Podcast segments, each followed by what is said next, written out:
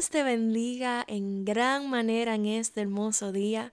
Te doy la bienvenida a este primer episodio de Dimensión Fe, este proyecto que nació del corazón de Dios para bendecir tu vida y yo sé que hoy Dios puede hablarte a través de su palabra y espero verdaderamente que tu vida sea edificada a través de la palabra que Dios me dio para ti en el día de hoy.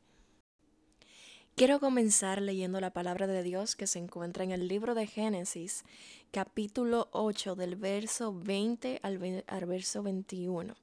Y la palabra de Dios dice así, y edificó Noé un altar a Jehová, y tomó de todo animal limpio y de toda ave limpia, y ofreció holocausto en el altar.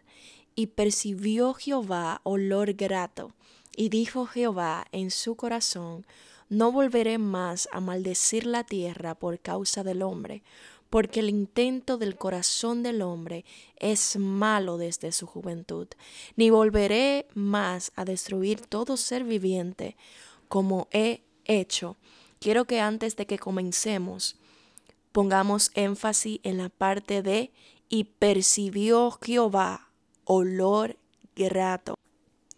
Quiero comenzar contando algo brevemente, algo que me llamó demasiado la atención, que fue que yo vi unos testimonios de unos ex brujos y ex satanistas que ahora son siervos del Señor, que ahora sirven a Dios, pero que cuentan su testimonio de cuando estaban en ese mundo oscuro. Y ellos cuentan que cuando ellos estaban en ese mundo, ellos se salían de su cuerpo y iban a hacer misiones para el enemigo.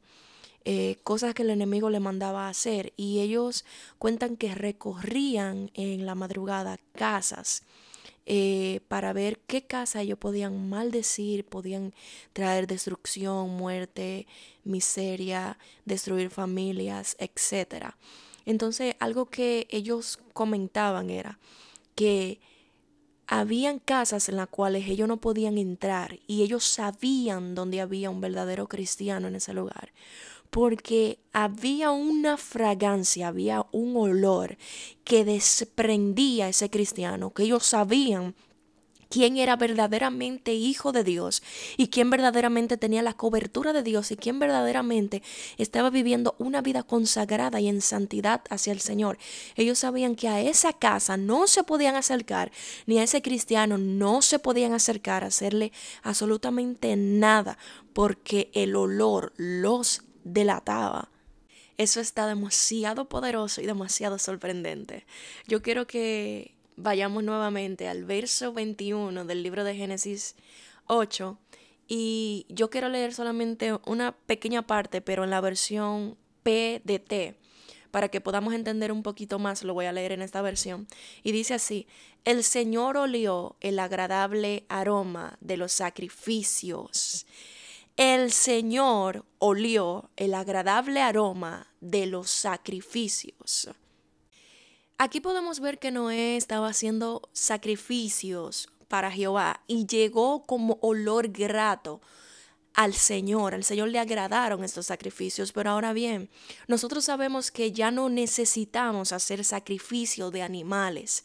Ya no necesitamos matar un corderito, matar un animalito, hacer todo los tipos de rituales que había que hacer antes. ¿Por qué? Porque ya Cristo pagó el precio por nosotros. Ya Cristo se sacrificó por nosotros. Un sacrificio único suficiente para nosotros. No necesitamos hacer otros sacrificios, sacrificar un animal o sacrificar a alguien más. Ahora bien, pero hay algo que el Señor quiere que nosotros sepamos en este día. Hay algo que el Señor quiere decirnos en este día que se encuentra en Romanos 12.1. Romanos 12.1 habla de que ahora nosotros debemos de ser sacrificio vivo para el Señor. O sea que debemos de vivir una vida en santidad para Dios, una vida consagrada. ¿Qué yo te quiero decir con esto? Que cuando tú te niegas a ti mismo, tú estás haciendo un sacrificio para Dios. Que cuando tú niegas ir a un trabajo que no es la voluntad de Dios, que está corrompiendo tus valores, que está corrompiendo lo que el Señor te ha enseñado o que puede hacerte pecar ante el Señor solamente por dinero y tú le dices que no, tú estás haciendo un sacrificio y literalmente ese sacrificio está subiendo como un olor fragante delante del Señor. Cada vez que tú tu carne eh, tiene un deseo de hacer lo malo y tú te niegas a ti mismo, literalmente ese sacrificio está subiendo como olor grato al Señor. Cada vez que tú sabes que esa persona no es la persona que Dios quiere para ti, que es una persona que te aparta de Dios, ese sacrificio está subiendo como olor grato a Jehová. Cada ayuno, cada vez que te levantas a orar, cada vez que tú haces un sacrificio de alabanza, aunque no tengas fuerza para levantar tus manos, cada vez que tomas un tiempo para agradecer a Dios por todo lo que le ha hecho por ti, aunque tú sientas que tu vida se está cayendo a pedazos en este momento y no te sientas bien, cada vez que tú haces todo esto, déjame decirte que está subiendo como un olor grato, una fragancia, olor fragante delante de tu Señor. Y no solamente está subiendo al Señor, yo quiero que tú sepas que también los demonios están reconociendo la vida de una persona que vive, que vive una vida en sacrificio, que vive una vida apartada, que vive una vida en santidad. Y yo quiero decirte que ellos también reconocen la autoridad que tú portas, porque cada cosa que tú vences, cada cosa que pisoteas bajo tus pies y no dejas que te venza a ti, cada pecado que tú no permites que te venza a ti, sino que tú lo vences a Él. Yo yo quiero decirte que tú estás adquiriendo autoridad en el mundo espiritual y no cualquiera brujo, no cualquier satanista puede acercarse a un verdadero siervo y sierva de Dios que, te, que se está esforzando. En el mundo espiritual te están reconociendo también que tú llevas el olor de la santidad de Dios impregnada en tu piel. Y déjame decirte que esa santidad, que ese olor no es nada bueno, no es nada agradable para los demonios. Eso mortifica, eso hace correr, eso hace huir, eso hace que las tinieblas no puedan acercarse, porque ellos no pueden soportar la presencia de Dios, la presencia de Dios en la vida de un siervo y una sierva de Dios. Así como se reconoce el olor grato, el olor de la santidad, también se conoce quién no está haciendo lo correcto, quién huele a pecado. Entonces yo te hago una pregunta en el día de hoy. ¿A qué huele tu vida? ¿Huele a oración o huele a distracción?